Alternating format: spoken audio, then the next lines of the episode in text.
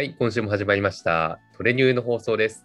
この放送は、ただの理系大学院生と社会人が気になったニュースをざっくばらんに取り上げています。ということで、えー今週も始まりましたが、7月になりましたね。ついに、ああっという間。早い。もう2021年上半期は終わり、下半期に入る。あ、そう。やばいね。すぐ22早い年や。し、オリンピックがもうやりそうな雰囲気やから、本当にもう少しじゃない。やるやろ。うん、やると思う。なんか90 20うん、20? 23日が開会式やっけ？確か。けな、なんか、海、山の日とか海の日とかそこら辺の祝日をん開催日に寄せたよな。うん。うんうんうん。あ、海の日と体育の日やね。だっけそう22、23どっちかや。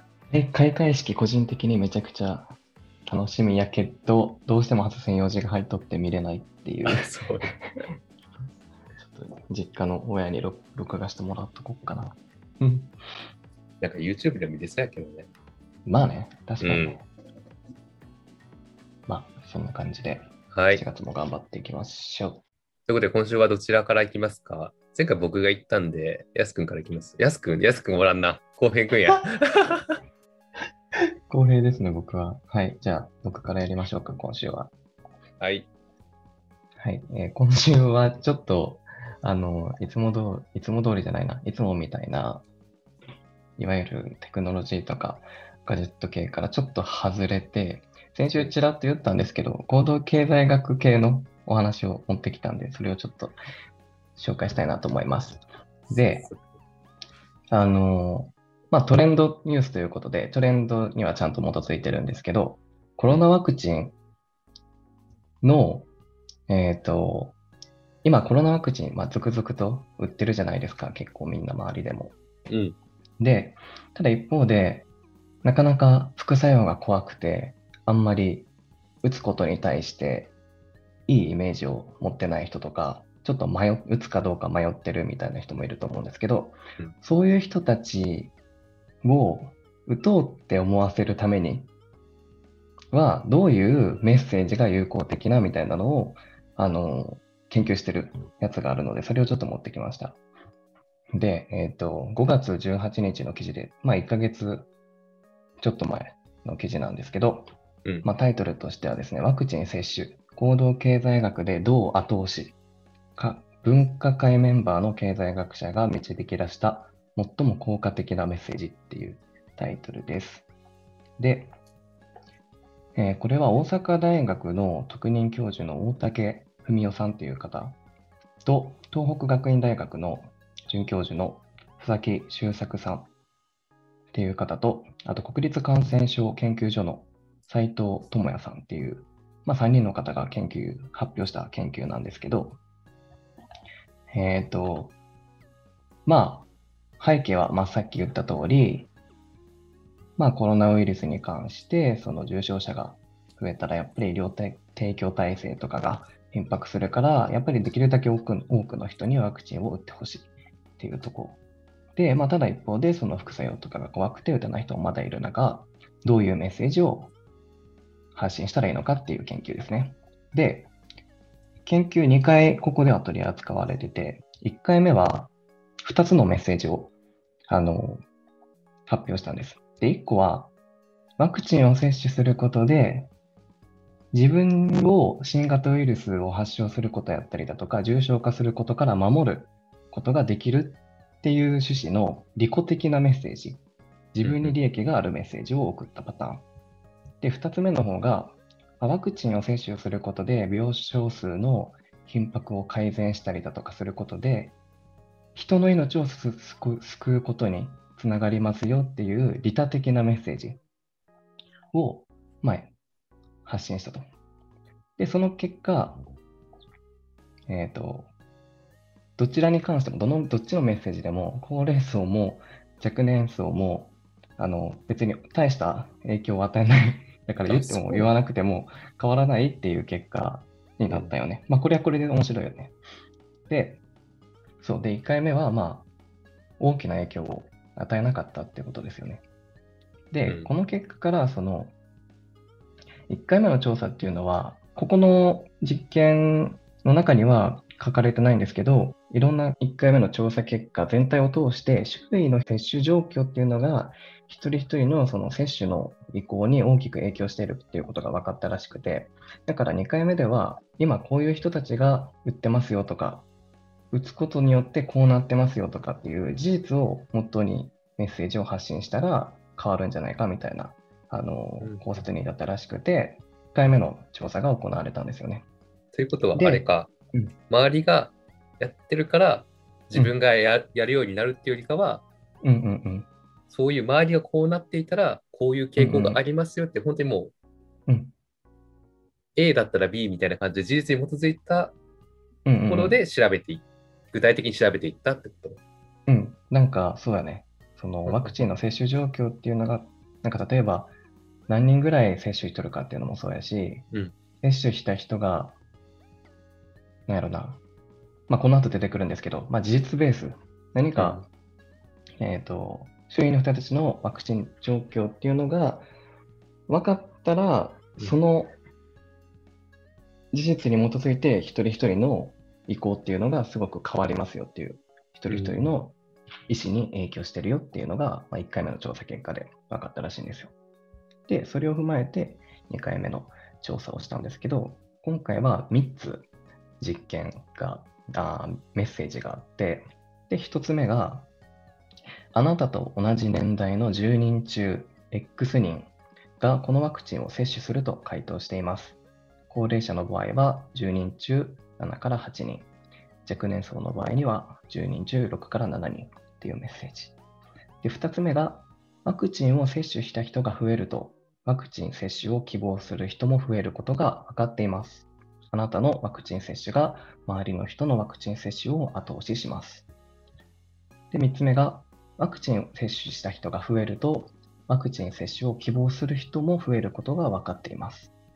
あなたがワクチンを接種しないと、周りの人のワクチン接種が進まない可能性があります。っていうこの3つ。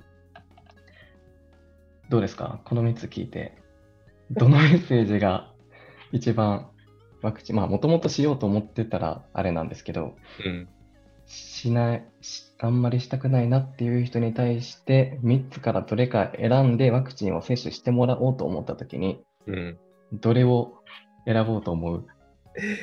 えー、個人的には3かなって思ってて、うん、というのも、あのー、一回就活そのインターンシップで、それこそ何かの薬を、そのお医者さんに使ってもらうためのマーケティング方法っていうのをやった時があって、めちゃくちゃその恐怖を煽るようなフレーズとかを 使った記憶があるから、あえてそのネガティブ要素が強かった3番を選びます。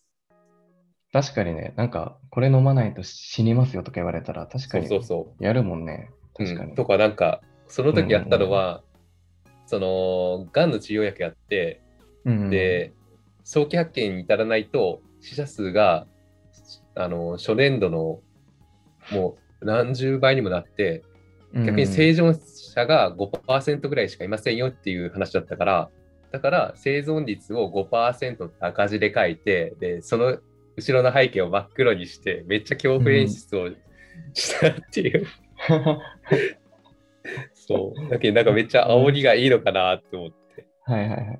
確かにな。いや、その観点は一部ある。で、この3番に関して書かれてるのは、うん、まあ、実際ね、このメッセージ、3番のメッセージは、高齢層のワクチン接種を一定程度後押しするらしいんですよ。だから効果は一応あるみたいそう。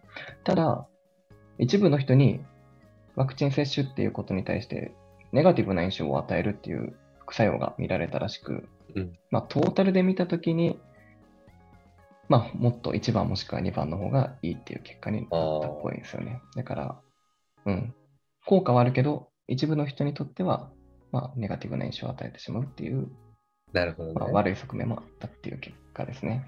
はい。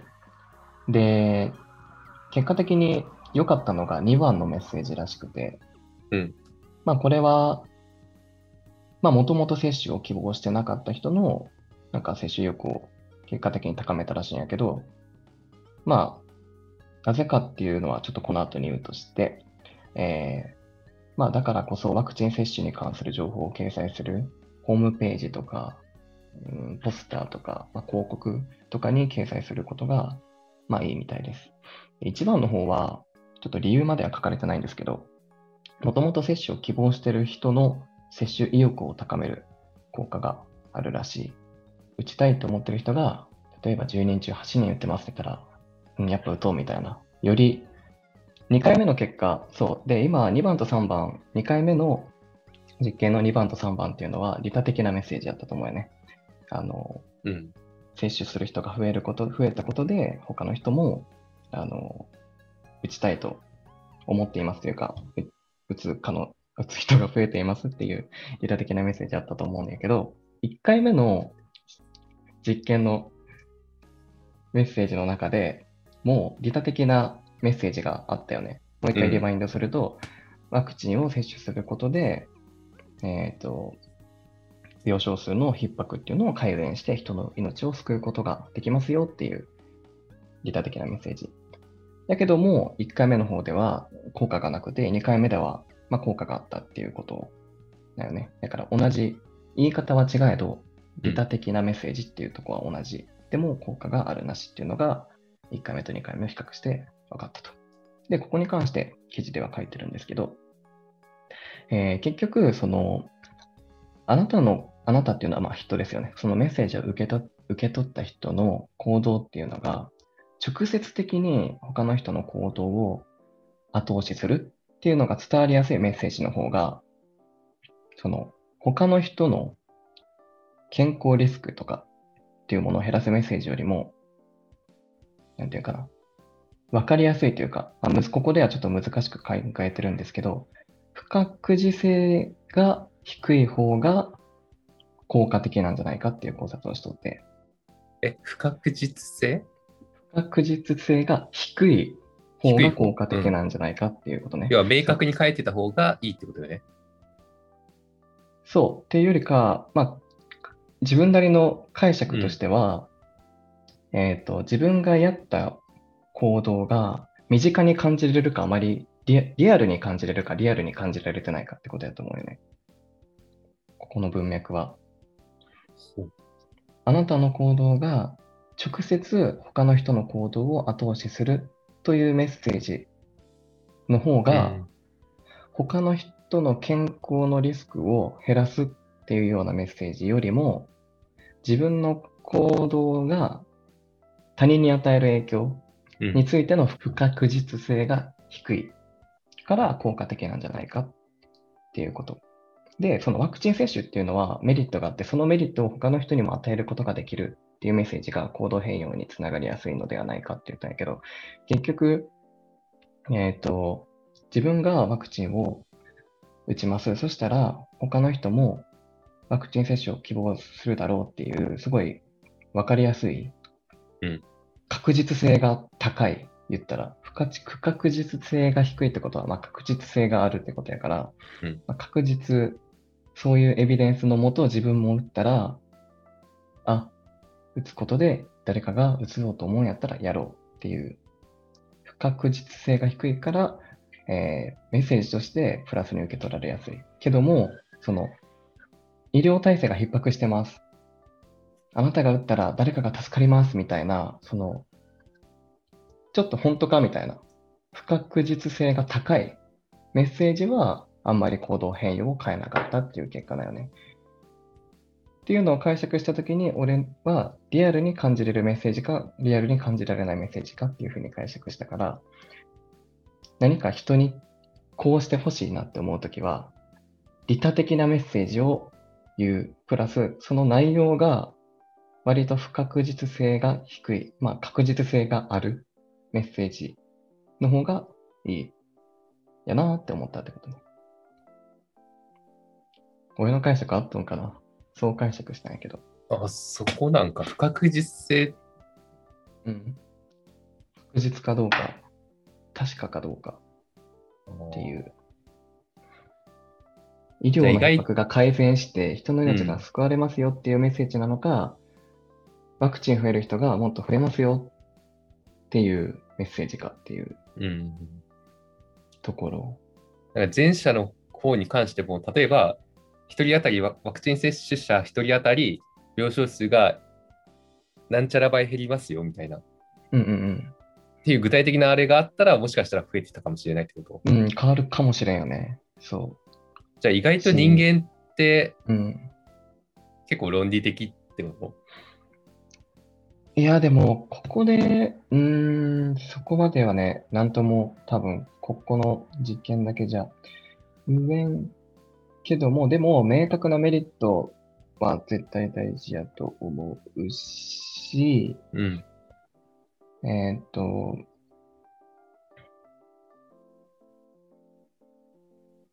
うん。やっぱ、不確実性が低いから効果的っていうとこが、すべてにつながる。なんか続きで書いとるのは、その、感染するかどうかとか、その結果、発症して重症化するかどうかっていうのは、うん。その自分が打つことで、自分がワクチンを打つことで、そういう他の誰かのそういう発症重症化を防ぐっていうことについて、実感を持ちにくいのかもしれないって書いてるよね。うん。うん。うんつまり、自分が打つことで、他の人もワクチンを打とうっていうのは、なんか、イメージがつきやすい。けれども、自分が打つことで、病床数が減るみたいな、ちょっと極端はいはいにイメージし,、しにくい。まあ、さっき自分が言った言葉をもう一回言うと、ちょっとリアルに感じれないようなのは、本当に自分が打つだけで医療の逼迫治るのいや、治らんやろ、歌は。ってなるんかもしれん。でも逆に、打つ人が増えたら、ワクチンの接種率も増えてるんですやったら、あ自分が打ったら、確かに友達に、う俺打ったよって言ったら、友達も打つかもな、みたいな。それやったら割とさ、なんかかん、リアルっぽいやん。やけん、うん。あーあ、そういうデータがあってみんな打つようになるから自分も打っとこうかな、みたいなのがあるかもしれん。そう。うーんちょっと解釈が難しいけどね。そうよね。うん。この解釈ね、この文の解釈、あなたの行動が直接他の人の行動を後押しするというメッセージの方が、他の人の健康リスクを減らすというメッセージよりも、自分の行動が他人に与える影響について不確不確実性が低いため効果的なのではないかっていう考察をしてるんやけど、まあ、うん、その通りって感じよね、やっぱり。直接他の人の、こう他の人の行動を後押しするっていうメッセージの方がやっぱ確実性があるっていうこと。ワクチンを打つから他の人の行動を後押しするますよっていうのと、ワクチンを打つから医療の逼迫がなくなりますよっていうメッセージよりも確実性があるっていうふうに人は捉えるから、そういうメッセージの方がワクチンを打つっていう行動を促すためには効果的なんじゃないかってことやね。うんはい自分の損得感情よりも、まあ、実際その行動を起こし、自分が行ったときに、まあ、何かしら確実に生じるメリット、まあ、自分だけじゃなくて周りに対してあるってなったら意外と動くよって話か。うんうん。だけどやっぱ確実性が大事なんやろね。うん。ただね、なんか一つうん。本当なんかなって思ったのは、うん。一つ目の研究で利己的な方に人が動かんかったやん。うん。ただそれってね、今回のケースだからじゃないんかなって思って、今回のケース。そうそうそう、コロナワクチンに関してだからじゃないんかなと思って、うん。っていうのこれターゲット誰なん？日本人？ここね、書いてないですね。あ ちょっと論文自体を見てるわけじゃなくて、論文見たら書いてるかもな。日本、日本なのかな ?1595 名を対象にしたうんオンラインサーベイ実験を日本で実施してあっていうことらしいです。だからじゃないんかなって思った。ああ、でも確かに民族によっても変わりそうやね。そうん、のあれは。っていうのも、なんか日本人って世界的に見てもリスクに対する危機感っていうか過剰に反応する傾向があって、例えばアメリカカ人とかはそういうのに関しては2割程度しか反応せんけど、日本人はうんうんうん。6割とか、うんうんうん。やったらなんかリスクとかを過大評価しすぎる傾向があるから、うんうんうん。っていうので、今回コロナワクチンってさ、結構副作用の面がピックアップされがちじゃん。日本とか特に。だからうそういうのもあって、利己的な方に働かなかったんじゃないかなって思って。うん。だって、ワクチンを打たない人に対してどういうメッセージを送ったらいいかってことで、医療のためとか言われてもってことか。うん。副作用が。ってことか。結局、その、まあ、実際に行動を起こした結果、その他のところに影響があるんかもしれんけど、そもそもワクチン接種することによって自分がかからないし、自分の周りの人も死なないし、ましてやうん。自分自身が死なんかもしれんしっていうので、うんメリットしかないじゃん。そんな最大級の利己的行動をしないのかって言われたら、それは疑問が残るから、やっぱそなるほどねの環境的な要因が、それこそうん今回のケースだと関わってんじゃないのかなって思う。はいはいはい。なかなかね、難しいよね。うん。結局、言いたいことは、あの、その、今回のね、メッセージだけじゃなくても、自分らいろんな会社で働いたりとかさ、そのいろいろ、何か人に対してこうしてほしいとかさ、こうしてほしいなって思うとき絶対あると思うんやけど、そういうときに意識したいなと思ったのは、ここからちょっと教訓を得たのは、その、まずは、利己的なメッセージよりかは利他的なメッセージを伝える。これしてくれたらあなたが成長できるよとかじゃなくて、これしたら多分部署のみんなよん喜んでくれるけんとか、多分褒めてくれ、なんか、多分めちゃくちゃ助かるけんみたいな、人に対して、人がこんだけ喜びますよみたいな、利他的なメッセージをお願いするときに伝えたいなと思ったっていうことと、プラス、その利他的なメッセージの内容が、具体的にイメージしやすい、身近に感じられる、ちょっと遠い、本当かみたいなメッセージじゃなくて、もうリアルに感じられるような内容っていうのを意識して、人にお願いをしたらうまくいくんじゃないか。プレゼンとかの提案でもね。っていうのは、あの、思った件、行動経済学面白いなって、今回初めてちゃんと扱ってみたんですけど、はい。だからこういう分野ってあんまり直接さ、関わることないけど、こういう広告業界とかさ、多分めちゃくちゃ研究されとんやろうなと思って、うん。ちょっと面白かったかもしれん。なんか一種のマーケティングとそうそうそうそう。ね被るところがあるよね。はいまあ、いろいろ活かせそうなんで扱ってみました。ごめんなさい、長くなって。はい。じゃあ、シン。はい。えー、では次は僕のトピックなんですけど、えーこれは、えー2021年6月28日に、えー起こった記事で、これはめっちゃ最近、今週の話。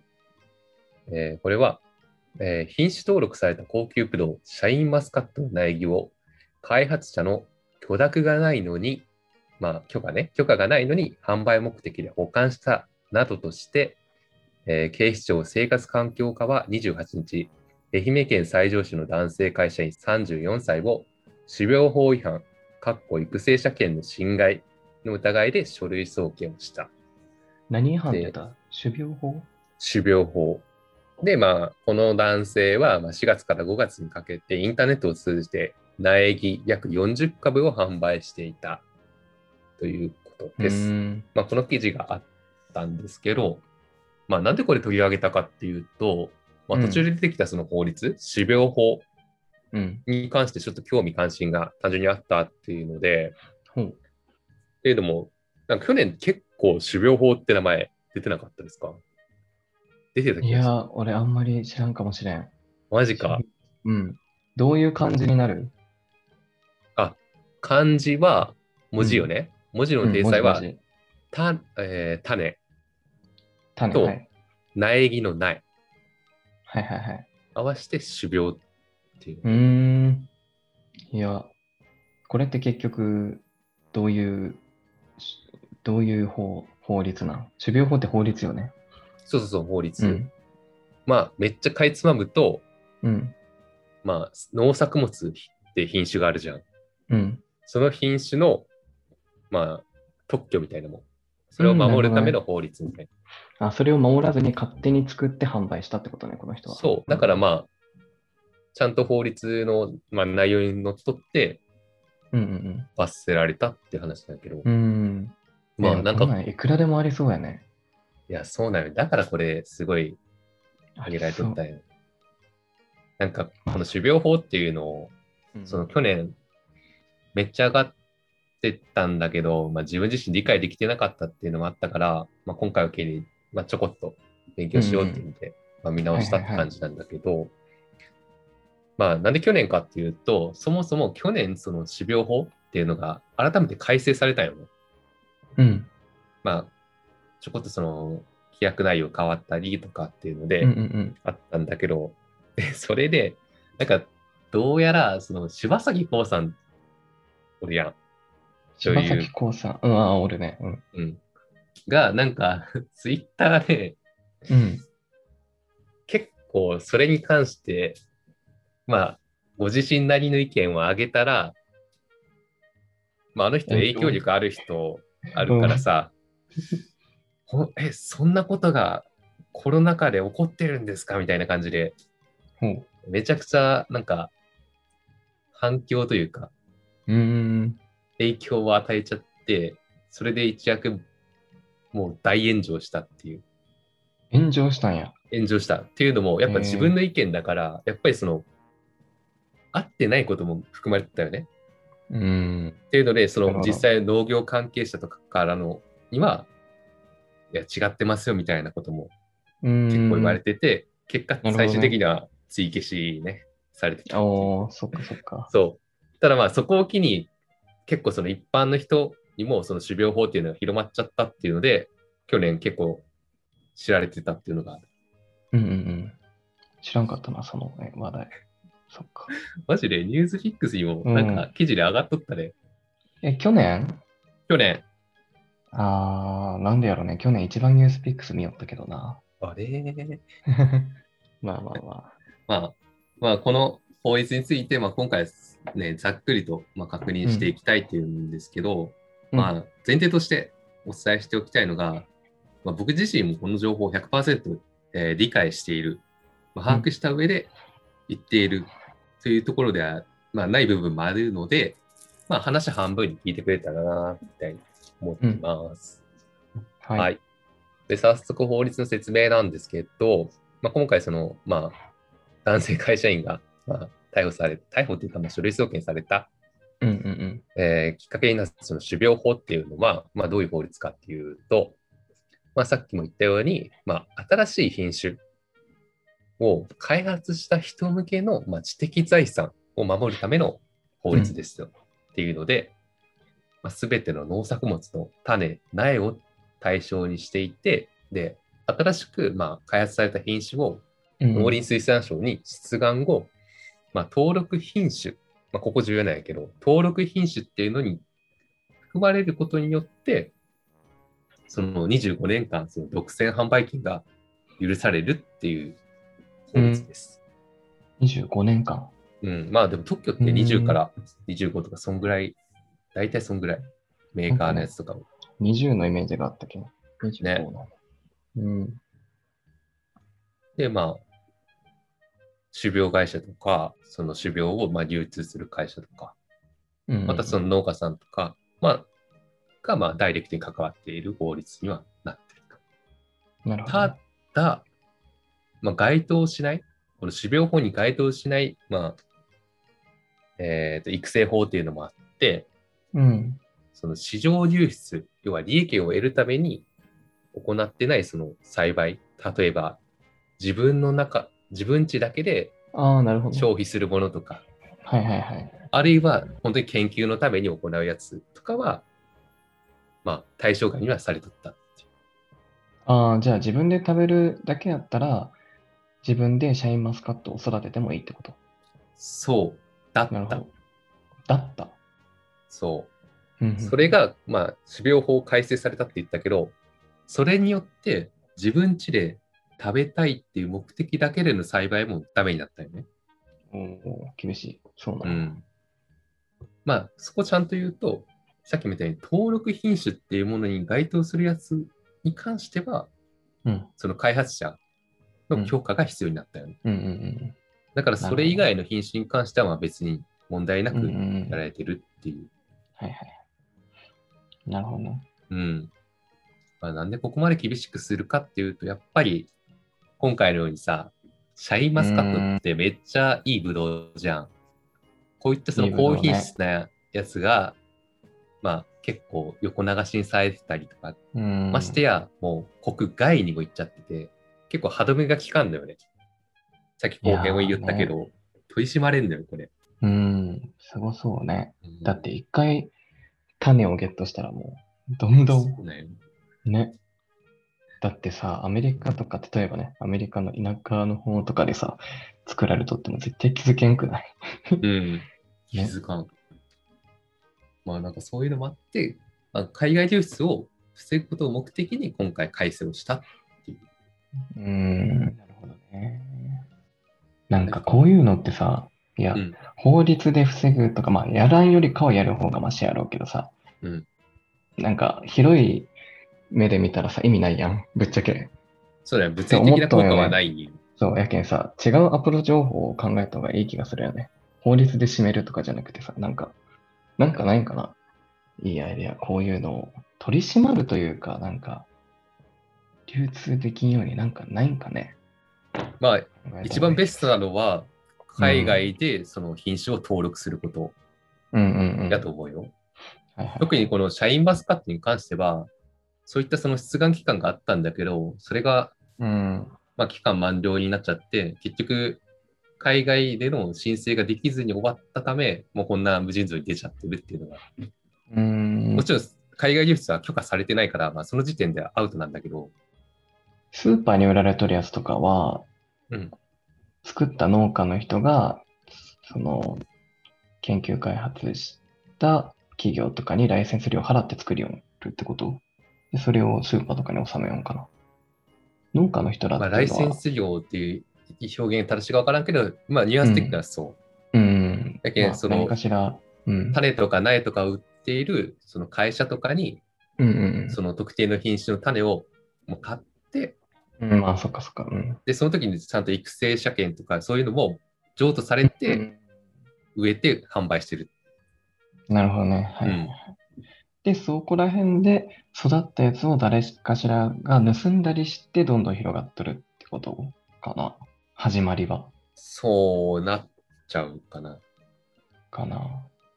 とか単純にその接ぎ木っていう方法があって、例えば木の枝をちょっと取っといて、また別で植えとけばそこから生えてくるっていうのがあるから、あそれで増やすみたいな。とか、種を、まあ、全部消費するんじゃなくて、あ、そっかまた。一部回収してっていうの。ただ、本当はそれも許可が必要になってくる。うん。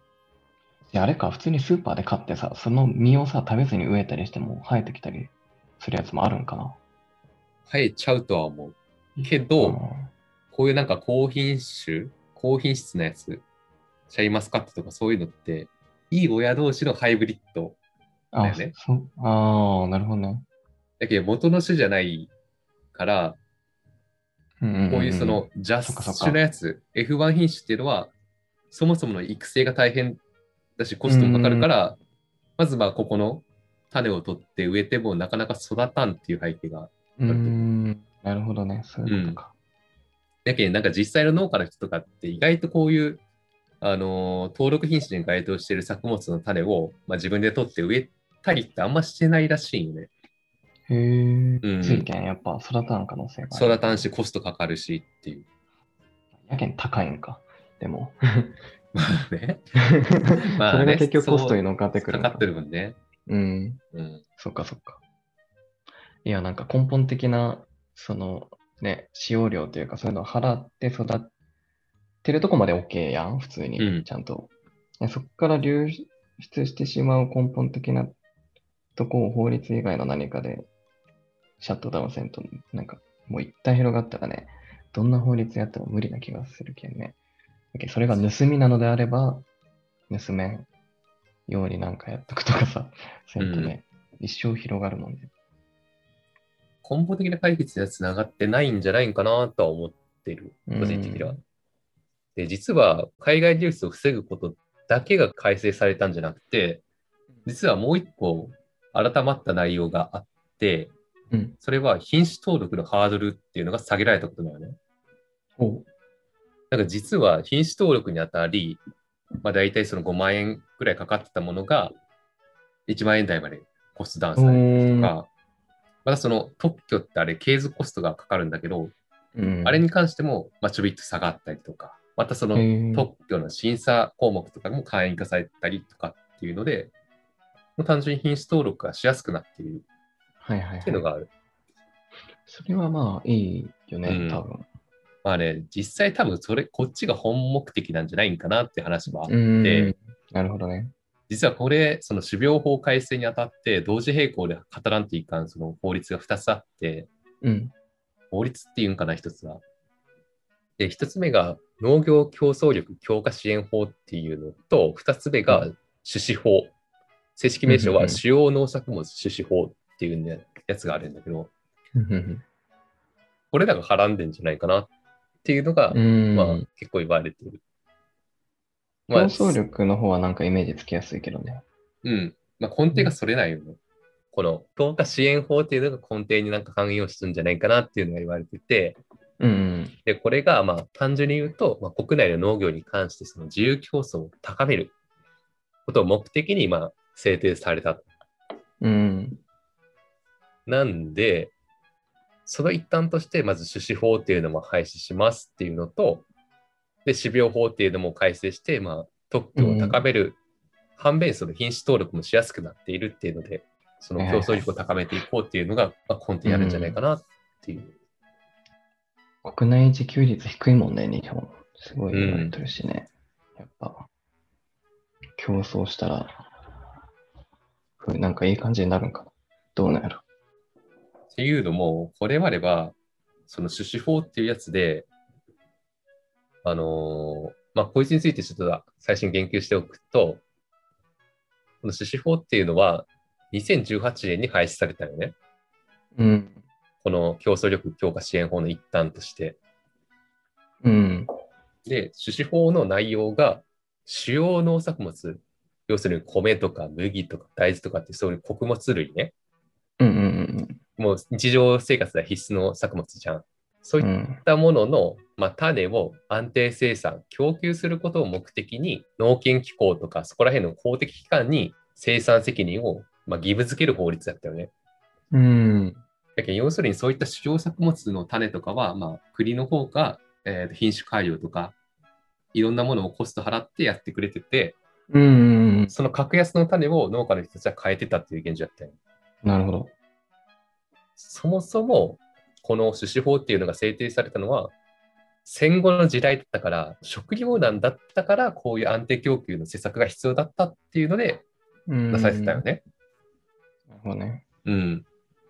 けどもう、このご時世になってその役目を終えたっていうので廃止しようんうってなったんだけど、たださっきの競争力の一端が絡んできて、廃止するけど、これまでのその育種の知見とかそういったものは、民間企業にも譲渡できるようにしましょうっていうふうになったよね。うん。なるほど。そう。いいね。いや、農家の人はこれはいいとは言ってないよ。え、そうなんや。そう。っていうのも、品種改良とかあれ、めちゃくちゃ時間かかって、労力かけてやってきたものが、これまで汗水流して積み立ててきたものを、もう簡単になんか民間企業に譲渡する。うんしかもこれって、内視だけじゃなくて外資もないの。ああ。うん。で、かつ、民間企業に譲渡することによって、そのノウハウを使って、まあ、高品質なものを作れるじゃん、民間企業って。うんただ、それの開発コストが膨大にかかってるから、うん結局、うん農家に渡ってくる種っていうものはすごい高くなっちゃうのね。うん、うん、ああ、そっか。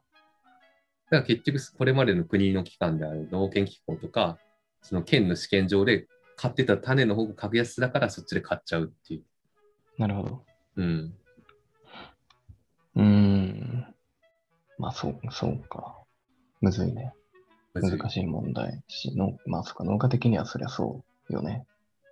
とは言ってた。これ、今回の話結構普段聞いてるポッドキャストさんの話が だいぶ抜粋してるけど、笑うね。いや、でも扱うとしてはいいんじゃない？でもまあそういうリアルの声をね、うん、含めるいのって大事よね。やでもその人はすごいよ。うん。けれども、あの実際にその一時情報を全部当たって調べてたから、すごいね。うん。やっぱ、フィールドワーク大事やね。ワクチン接種とかもさ、すると思うけんさ、なんか、うん。どんな会場でさ、どんなやったかとか言えたらいいけどね。うん まあでも職域接種やから、職場の人しかおらんやろうけど。まあまあまあ。そっか。なんか農業とか、まあさっき言ったようにその食料の安定性がどうたらとかさ、その日本の食料自給率が低いみたいなのを改善するときにさ、あ、ちょっと話は変わるけどね、若干。あの、うん日本としてとかさ、国として協力せんといかん部分は絶対的にあるやん。やけどさ、どうしても民間が絡んでくるとさ、やっぱ損益で考えざるを得ん部分もあるけん、それがむずいよね、やっぱり。うん損してまで日本のためにとかさ、はなかなかやっぱできんやんで、その損っていうのはさ、やっぱ政府がもう追うしかない気がせん って思うよな。スまあね。で、どんどん日本借金多くなるとか言うけど、結局は国債発行するけんなんとかなるし。だけど、それをせんのはね、なんでなんだろうね。うんわからんけど、まあちょっと、はい。なかなかむずいよね。わからん。正う直、ん。この改正、種苗法改正にあたるそのうん。背景を全把握することがなかなかね。困難なところがあるから、うんうんうん。なんともは言えんから、まあ、本当に冒頭に言ったように、話半分程度に聞いてほしいっていうのは、そういうこと。でもそういうことがあるのは初めて知ったわ。うん。まあ、個人的に、いや、本当にこれは非農家のうん、ちょっと素人目の意見にしかならんけど、大事よ。そういう。まあ、別に民間企業に試験場として国力アップとかしていいとは思うけどなとは思っちゃった。うん。俺もなんか、いや、わからん。パッと聞いただけ。うん。譲渡ね。譲渡って何の金銭的なやり取りもないってこともう完全に渡すだけなんかな。だってお金発生したら譲渡っていう言い方多分せんよね。そこはなんともわからん。なんかうまいこと取引できるのかね。ギブアンドテイクというか、うん。まあこれまでの知見を提供する代わりに民間企業からは毎年安定してこれだけの品種の種を提供してくださいみたいな。責任持ってちゃんと何品種開発してくださいとかさ。あ、でもありそうだけどな。でも法律で制定しちゃうと、確かに法律やったらちょっとなんか違いそう全部やね。平坦、平坦にしてそうよね。うん。え法律か？あ、法か、支援法か。うん。難しいね、ここら辺。なんか特許、う特許の問題でもさ、パッと出てくるのがトヨタの話やけどさ、なんかと特許ってさ、自分の会会社とかさ、まあ、国やったら国とかをさ、守るための特許もあるけどさ、責めるための特許っていう表現もするやん。うんあえて開放して、一般流通させて、プラットフォーム作るみたいな。なんかトヨタやったら、全固体電池やったっけ？水燃料電池やったっけ？ちょっと忘れたけど、何かしらの特許をあえて開放して、海外のいろんな民間企業とかに、その分野の特許を使って開発バンバンしてもらって、電池自動車じゃなくて、燃料電池を流行らそうみたいな意図の特許開放とかもあるけんさ、なんか、今回のそのやつも、民間みんなに譲渡するっていうのもさ、やっぱ、国の食料界における発展じゃないけどさ、そういうのにも、で考えたら、プラスにはなりそうやけどね、最終的に。ねうん。とか、なんか民間企業に譲渡して、まあ農家になんかリターンがあるとすれば、うん。例えば農作物を取り扱ってるカゴメとかは、ななんか、農家に対してイベントとか実施したりしてた気がするけどな。そういった形でなんかリターンはありそうではあるけど。農家。うん。ちょっと農家と民間の関係性がいまいち分かってないけんあれやけどね。うん。え、でも民間企業もさ、農家の人がおらんと成り立たんわけやん。うん。で、農家の人は政府がおれば成り立つは成り立つんか。うん。ん？よね。やけ、なんか今、この現状を踏まえたら農家の方が立場強そうじゃない？まあでも政府がその権利を民間に譲渡したら政府からは買えになるってことか。まあそうなったら民間のやり放題になるんか。でも、民間も農家がおらんとやっていけんけん、農家がそんなんじゃ買わん。もっと安いあっちの企業で買おうわとか言ったら、いやいや、ちょっと待ってくださいとかさ。ちょっと、明確なあれがないから、なんとも言えないっていうのは正直なところ。話の落としどころがむずくなってきた。まあでもな、個人的に思うのはさ、やっぱ、どうしてもさ、民間も政府も農業、まあ農家の人も、みんなハッピーみたいなのは難しいやん。多分。どんな取引でもさ。ってなった時に、一番損を引き受けるのは政府であってほしいんですけどね。民間と農家がお互い何かしらプラスになるような法律の内容であってほしいとは思う。まあでもなんか、よくあるのは末端が幸せを食らうっていうのはあるよね。うん。だから農家ってことだね農家の人よね。うん。し、そこがやっぱね、おだって、だったよ。が回らなかったけど。いや、だってね、その、いくら、どんなに美味しい果物とかさ、野菜のさ、種ができてもさ、それをさ、うん大事に育てんかったら意味ないわけでさ、ってなったら、やっぱ、ね、民間の種より農家の人やん。やけん。そこをおろそかにしてしまったら本末転倒というかな。そんなんやったら新しい品種なんかいらんわっていう話やん。ぶっちゃけ今の野菜でも美味しいし十分。うん。そこの人たちが大きな損になるような法律でないことを祈るばかりですね。うん。落ちた？損に関する言及がされんまま損って言っちゃったな。ああね。まあでもやっぱりその農家の多くの人が懸念しているところは、まあ、登録品種じゃなければ自家栽培ができるから大丈夫じゃないっていうところが、まあ、実際のところ、どんどんその登録品種っていうものは増えてるし、うん。意外とその、まあ、登録品種がほぼ100%占めてるようなその作物もある、うん。からはいまあ、そういったところでまあ実害を受けているうん。ので、その問題視しているところもあるとは思う。登録品種、なるほどね。まあでも大きい目で見ると、日本がそういったその自家栽培っていうところが緩かったから今までまかり通ってたわけであって、世界的に見るとそもそも自家栽培はダメだし、っていうのがあるから、まあそれが改めて世界的に、なんていうんだろう、うん、グローバルスタンダードというか、まあ平坦になったんじゃないのかな。